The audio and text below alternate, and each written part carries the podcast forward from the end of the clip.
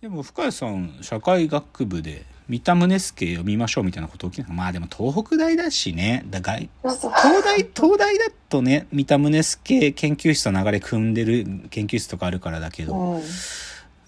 あんまじゃあ三田宗介なんて名前出てこないですか？そうですね。一応あんま読んでない、まあそうだよな、弟子もあんまり多いわけでまあいる多い意外にいるんだけどでも三田宗介のテキスト読もうっていう先生はあんまいないかもね。なるほど。じゃあちょっと次のはね今週の自転車ライフ。いや、はいちょっとね、今週ちょっとね、ぜひね、言いたいのは、あの、初めてですね、山行ったんですよ。ヒルクライムってやつ。うん山道を登っていくっていうか、あのはーうん、こう、標高差があるね、道で。あの、多摩川をね、ずっと上、だからそれこそ多摩川の、まだ多摩川ってなる前の上流の方まで行ったんですよ。あの、さ、青青梅のさらに先ですね。青梅よりさらに先に、あの、目指してたのは鳥居観音っていうね、観音様がいる場所があって、はい。山の上に観音様がいるんですよ。はい。鳥居観音っていう、青梅からね、もっと秩父の方に向かった方で、で、それがね、こう山をね、多分、3、4個、いや、3つ4つ登って降りて登って降りてしないとたどり着けないとこなんだけど、で、最後はい。この鳥居観音に登る坂道は、この関東一の激坂って言われてて異常な急勾配で、僕はこれすら、これは絶対無理、20何度だから無理なんだけど、でもそこまでも何度か登って降りてで、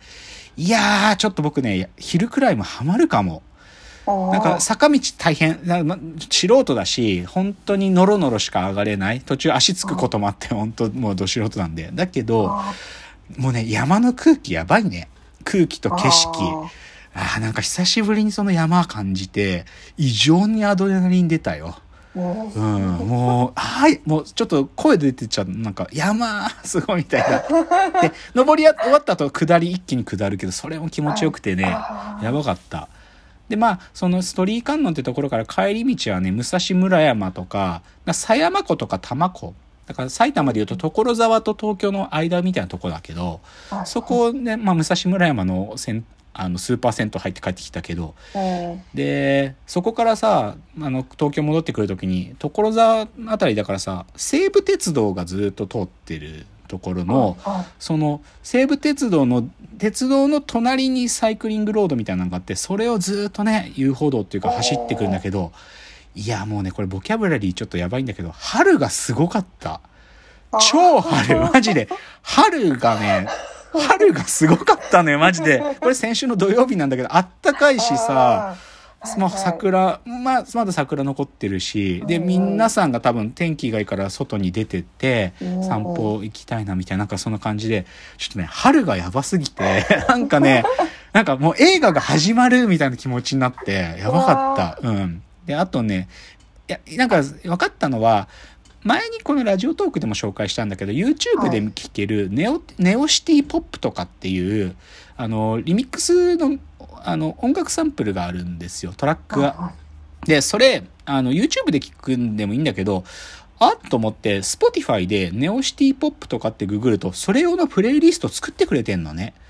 そのネオシティポップとかで使われてるリミササンプリングされてるいろんな楽曲が全部入ってる、あの、トラックとか、あ、トラックっていうよりか、あのさ、プレイリストがあって、それ聞きながら走ってたからもう超エモい気持ちになって、まあエモいって言葉ダサいんだけど、もうエモくなりすぎて、春、春がね、マジですごかったっていうね。やばいねっていう。多分今週末はちょっと天気が雲が多いんであんま春が感じられないかもだけどね。春やばいね。っていうすごいすごいボキャブラリーだけど。じゃあ冒頭最後今日の格言で、えー今日の格言伝説の始まりが完全試合のピッチャーなんて見たことがありませんと。いや驚いたね。佐々木朗希投手ロッテの佐々木朗希投手の正直僕ヤフーニュースでなんはい。か日曜日やったかな、そのヤフーニュースでさぼぼんやりとヤフーニュース見てて佐々木朗希完全試合っていうのがなんかヤフトピに上がってて。なんか一瞬分かんなかった何言ってるか。いや、そんぐらいちょっと完全試合なんてことって、まあ本当起きるわけないんだから、この30年に1回も起きないんだからさ、それがさ、しかもだよ、れ13連続奪三振、13人連続で三振取り続けてさ、しかもまあ1試合で19個三振取るって、ちょっと、漫画どころの話じゃないね。ちょっと神がかりすぎてて。で、まあ見たけどさ、実際全部の三振取る。ちょっとゾーン、なんかまあゾーンってそんなに長く持続することでもないと思うけど、ちょっとゾーンの入り方やばかったね、ちょっと。うん。だってフォークが150キロ出てるんだから打てるわけないよねみたいな。やっぱ完全試合って球数ふそんないかないんだなと思うのは105球だからね。まあ28年前にや牧原がやった時も牧原102球でやってるから、やっぱ完全試合はやっぱランナー出ないって、フォアボールも出さないってんだからやっぱ球数少ない。でもほとんど、あんだけフォーク投げてるんだから、よっぽどコントロールいいんだろうね、佐々木朗希はね。うんちょっいやー、一個だけ僕はでも佐々木朗希の投げ方でずっと気にしてんのは怪我ね。やっぱり結構肩に負担かかる投げ方であることは事実だから、少しこれでロッテが無茶して使いすぎないでほしいね。なんかやっぱりまだ3年目だからペース守って投げさせるは、まあ、なんか大切にしてほしいけど、でも佐々木朗希もすごいって言ってるけど、キャッチャーの松川ってやつもすごいよ。あいつだって18歳なんだから。高校出たてでもうレギュラーでキャッチャーやって、で、それで佐々木朗希と完全試合してんだから、うん古田なんかは松川もすごいって言ってたよ。古田のチャンネル。うんっていうのがちょっと驚いたっていう、まあ、なんか皆さん言ってる話なんで僕が言うまでもないんだけど、ちょっともう僕ももう驚いたって話です。じゃあコーナー参りましょう。えーロフトプラスワンへの道。えーこのコーナーはサブカルリテラシー、サブカル知識の低い株式会社私は社員に竹内がサブカル魂を注入し、いつの日かロフトプラスワンでのイベントに呼ばれる存在にまで自分たちを高めていこうという意識向上コーナーです。じゃあ今日のテーマ発表します。今日のテーマ、間の話。うんうん今日なんか統一的なテーマがあるっていうよりか、でも最近よくこういうことを考えてるんですっていう話なんですよ。間ってこと。ま、ま、まと、あの、ん間と書く間ですね。はいま、間。間って話なんだけど、なんでこういうことを考えてるかっつうとね、はその、間にいる人格みたいなこと最近よく考えるのねうん。で、これか仕事でつく、そういうのをやろうとしてるからなんだけどさ、例えば、なんか、アイドルとかさ、アーティストっていう存在がいた時にさ、当然ファンはいるわけじゃん、ファン。はい。と、でもアイドルとかアーティストは向こう、あファンとは向こう側にいる人なんだけどさ、けど、そのファンとアーティストの間にはさ、まあなんていうか、運営に携わってる中の人がいるじゃない？なんか、まあ、まあ、アーティストと一緒に作ってるプロデューサーさんとかというよりも、もうちょっとさ、なんか、劇場の公演とかさ、そういうのに現場にいる愛中の人っていう人がいてさ、でもそういう人たちってさ、間の人だなって思うの。どういう意味かっていうとさ、なんかさ、はその人たちがなんでそういう仕事やりたいかって思ったら半分ミーハー心なんだと思うわけね。なんかそういうアーティストとかとの近くで仕事したいなって思うっていう意味ではさ、もともとはファンみたいな立ち位置にいた人で、だけどなんか、まあ厳しい審査を乗り越えてその、そういう仕事に就けたから、だからそっちの今プロの側にいるけど、でも心の拠り所っていうかさ、なんかどっちかというとファンの心持ちに近い人たちっていう意味では、その間の人ってなんか、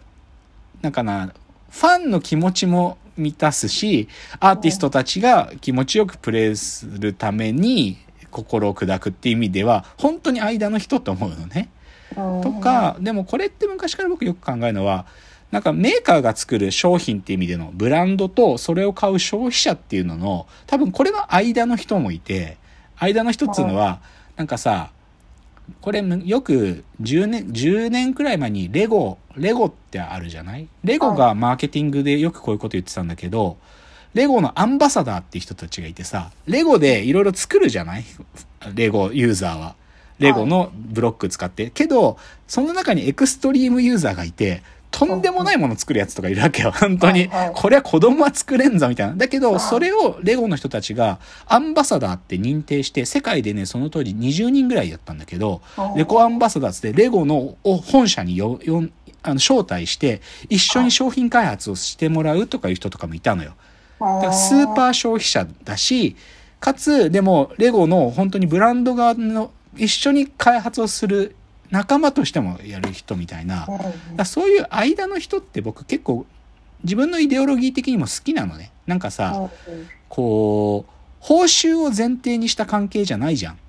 なんか、ファンでもさ、例えば、アーティストの、なんか、今日のさ、やつ見てきたっつってさ、来、明日のライブの人のために、今日のセットリストはこれですとか、ブログに書いてくれたりする人っているじゃん、絶対。うん、でも、ああいう人たちってさ、別にそれ得するわけでも何でもないけどさ、ファン同士でさ、それの情報共有を自分から進んでやってくれるって意味ではさ、本当になんか、得もないのにやってくれる人じゃない？うんうんだからそういう人たちって僕好きなのよねイデオロギー的にだからそ最近そういうことでもそういうのをできる AI ってどういうものかなみたいなことを最近ちょっとやってるのでこう間の人格みたいなことを考えるの。ではい。それで僕は一番好きなね間の人格って意味でなんか好きだった漫画の話するとはい最初ここから始まるんだけど「スケットダンス」って漫画があったんですよ。うん。篠原健太先生が少年あの少年ジャンプに連載してた漫画で2007年から2013年にあ連載してたんだけどでもこの話するとマジで間の話なのこれ。てか間っていうのかな？なんかつまりは報酬とか自分に得があるわけじゃないけどそういうことをやる人たちの物語なんででしかもそれがなんかねすごくこうなんつったらいいのかな？今ダイバーシティダイバーシティって言ってるけどなんかん今言ってるダイバーシティをもうずっと前から先取りしてたみたいな話の漫画でそんなことは露骨に書いてないんだけど僕はそう受け取るんでちょっとこの「スケットダンス」っていう漫画の話を最初にしてみたいと思います。はい。じゃあ次のチャプターです。